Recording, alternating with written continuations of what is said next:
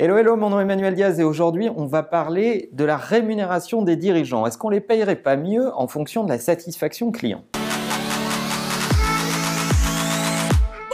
Je vous parle de ça suite au bad buzz de United Airlines que vous avez peut-être vu sur les réseaux sociaux. Sinon, on va vous mettre quelque part par ici la vidéo de ce passager qui se fait extraire de l'avion parce qu'il ne veut pas débarquer tiré par les pieds ou les jambes, je ne sais plus, et une hôtesse qui expulse ce passager de force. Les, images sont atroces euh, quand on se dit être une belle compagnie aérienne. Évidemment, le titre en bourse a dévissé, mais ce qui s'est surtout passé, c'est que la réputation de la compagnie en a pris un coup et ça va durer longtemps parce que ça a ultra buzzé, ça a été ultra partagé.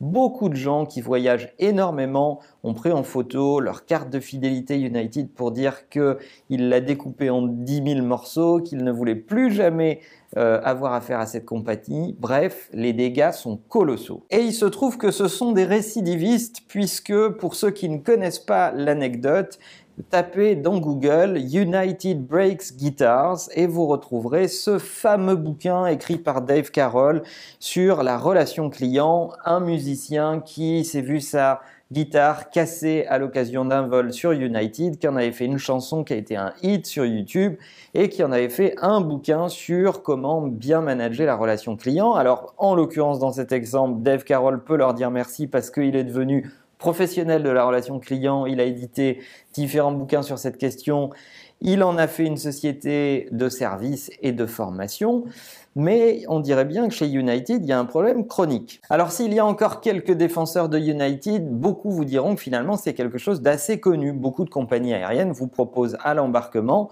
de troquer votre siège que vous avez pourtant réservé contre de l'argent et de prendre le vol d'après ou le vol du lendemain parce qu'ils ont absolument besoin de ce siège et c'est souvent le cas quand ils ont besoin de euh, faire voyager des membres de l'équipage pour rejoindre un autre point de connexion et assurer leur job sur une autre euh, connexion et un autre vol dans un autre aéroport. Donc on vous troque quelques centaines de dollars sur le fait de vous changer de vol ou de euh, vous postponer le lendemain. Même si cette opération est classique, elle n'en reste pas moins choquante et ce qui se passe aujourd'hui surtout, c'est que les autres passagers s'indignent, filment et partagent. Et quelle a été la réaction du board de United? Finalement, une réaction assez exemplaire puisque pour la première fois, ils ont choisi de immédiatement changer les critères de rémunération tout en haut de la pyramide puisqu'il s'agit du CEO et désormais un des critères importants de la rémunération du CEO sera la satisfaction client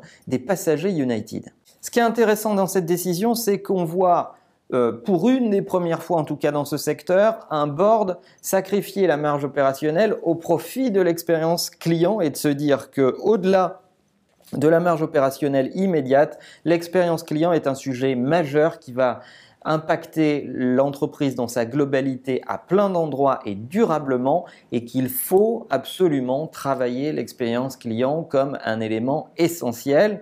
Et c'est ce que nous dit cette décision. Le mythe de l'expérience finalement, tout le monde en parle, mais c'est ici, à ma connaissance, une des premières fois où on voit un board, c'est-à-dire des représentants des actionnaires, faire un signe tangible pour dire c'est notre priorité numéro un. Alors vous le savez, on parle souvent d'expérience client ensemble, c'est notre plus grande spécialité chez Imakina, c'est ce que nous avons inculqué à toutes nos équipes, c'est notre méthodologie de travail et c'est ce que nous défendons. Donc finalement, dans ce bad buzz, cette euh, décision du board nous ravit parce qu'elle met l'expérience client tout en haut des priorités. Je ne sais si vous avez déjà eu ce genre d'expérience avec des marques. Est-ce que certaines marques vous ont donné des signaux positifs pour vous dire, voilà, vous avez eu une mauvaise expérience avec nous, mais on va tout faire pour vous satisfaire ou pour rattraper le coup. Racontez-nous vos plus belles histoires dans les commentaires. N'oubliez pas de liker cet épisode, de le partager avec peut-être les compagnies aériennes qui vous ont le moins satisfait ces derniers temps. Ça leur donnera certainement envie de progresser. Et bien sûr, n'oubliez pas non plus que la meilleure façon de marcher, c'est de vous abonner. À bientôt.